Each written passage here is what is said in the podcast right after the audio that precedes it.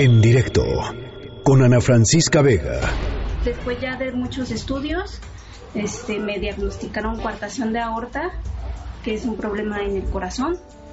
Y a consecuencia de la coartación me dijeron que me había dado hipertensión pulmonar, que es por, pues porque mis pulmones se esforzaron para ayudar a mi corazón. Y cuando está tratando de vencer esa presión es cuando el corazón empieza a afectarse y poco a poco agrandarse hasta que se pone grande y no puede hacer que la sangre circule a los pulmones y de vuelta al corazón. Pablo Trejo, el doctor Pablo Trejo, presidente de la Asociación Mexicana de Hipertensión Pulmonar Arterial, HAP México, está en la línea de en directo. Eh, Pablo, ¿cómo estás? Buenas tardes.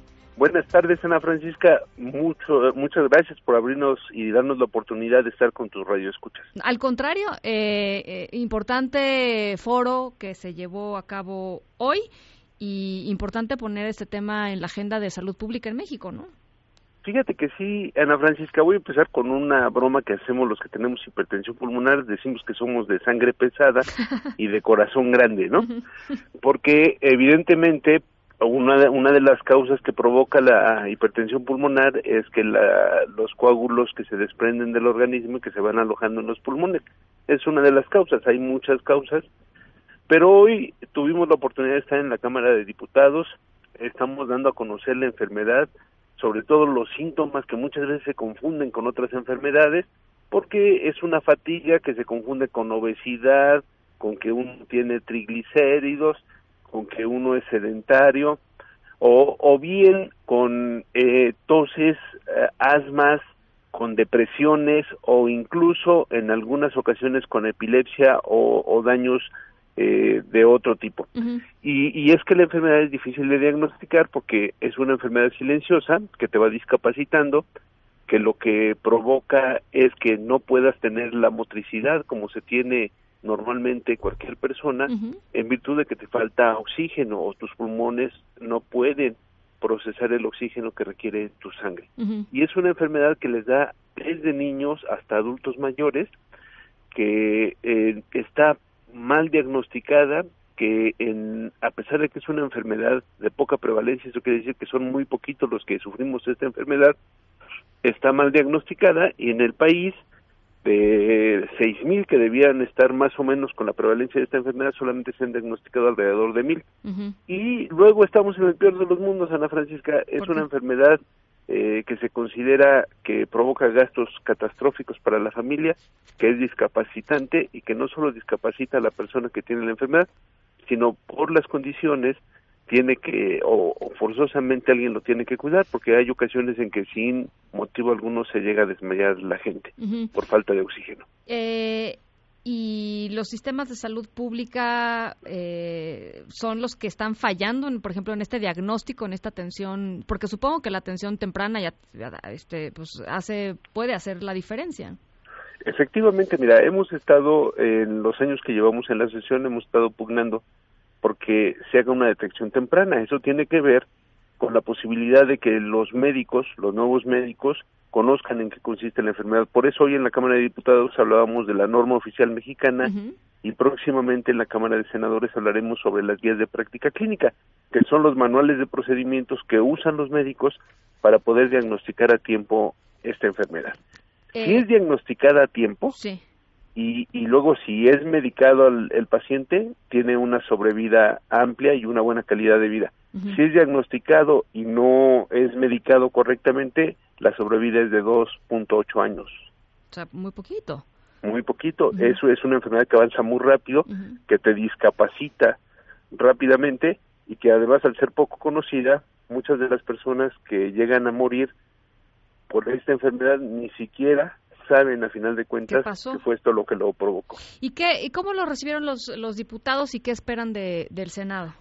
Pues mira, lo, los diputados nos recibieron muy bien, se comprometieron a ayudarnos a gestionar la norma oficial mexicana e incluso fueron más allá. Nos dijeron que se comprometían a que en la próxima discusión del presupuesto se pudiera contar con recursos para que los medicamentos puedan estar en el sistema de salud.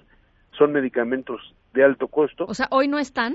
Hoy sí están, pero no están. O sea, ¿a qué me refiero? En el caso del Instituto Mexicano del Seguro Social, Ajá. solamente tenemos un medicamento de 14 que hay a nivel mundial y uno de cuatro que están aprobados en el cuadro básico mexicano. Ajá. En el caso del ISTE, tiene todos los medicamentos aprobados, los ha puesto en el cuadro básico, los cuatro que están aprobados en México, de los 14 que hay a nivel mundial, nada más que desde enero, por unas cuestiones de registro, según nos dicen, no nos han surtido a los pacientes nuestro medicamento Qué y esto puede causar un deterioro irreversible Pues claro. para la población. Por eso estamos llamando la atención, por eso queremos decirles a las autoridades que pues nos ayuden porque nuestra O que hagan su vida- trabajo, ¿no? Mejor no hay que decirles que nos también, ayuden, que hagan su trabajo, tiene- tienes razón, ¿no? tienen que hacer su trabajo Mejor. y, y, y hacer que, que contemos con los medicamentos de manera oportuna. Bueno, pues eh, ahí está, eh, pues este caso, otro, otro más, en donde pues no están pudiendo acceder a, a sus medicamentos. Pablo, te pido que nos mantengamos en comunicación para ver cómo avanza este asunto. Eh, esta norma oficial mexicana tendría que estar lista, pues ya pronto, ¿no? O, o como para cuándo. Pues mira, eh, llevamos dos años trabajando en ella, se entregó un proyecto a la legislatura pasada, esta legislatura lo va a retomar. ¿La Comisión de Nos Salud o qué? La, la, la de- bueno, pasa por la Comisión de Salud y a la vez los diputados lo ven con el sector salud. Bien. y la guía de práctica clínica estaba muy avanzada en el 2017, se atravesó el temblor y, y ya no supimos en qué quedó. Esperamos retomarla rápidamente y que este es así, la guía de práctica clínica este año quede actualizada. Voy a dar dos datos más, Adelante, si, adelante. si me lo permite. Sí, sí. Uno, esta enfermedad que es de poca prevalencia, hay que señalarlo, que afecta de cada 10 personas que la padecemos, 8 son mujeres. Y que la mortalidad es mayor en las mujeres, evidentemente por el porcentaje, pero también por las condiciones, es mayor en las mujeres que en los hombres. Entonces es una enfermedad que además de discapacitante económicamente y físicamente, tiene una preferencia de género, en este caso el género femenino. Bueno. Y, y por otro lado, este, decir a las autoridades, exhortar a las autoridades de salud que en el caso que ya tengan eh, aprobados en su cuadro básico los medicamentos, los hagan accesibles al- a los pacientes. Sale más barato que nos den el medicamento a que podamos tener crisis que provoquen eh, internamientos que a la larga salen más caros y que además ocupan espacios que pudieran estar disponibles para padecimientos más eh, fuertes. Pues- Entonces estamos invitando a que nos a que nos surtan del, del medicamento. Los, los vamos a estar buscando, este, como ya los buscamos con el caso de los eh, retrovirales del VIH, etcétera, pero los vamos a buscar y por supuesto vamos a hacerles esta pregunta también. Pablo, te agradezco mucho estos minutos y por supuesto los micrófonos aquí siempre abiertos. Muchas gracias Ana Francisca, muchas gracias a tu público, buenas tardes. En directo con Ana Francisca Vega.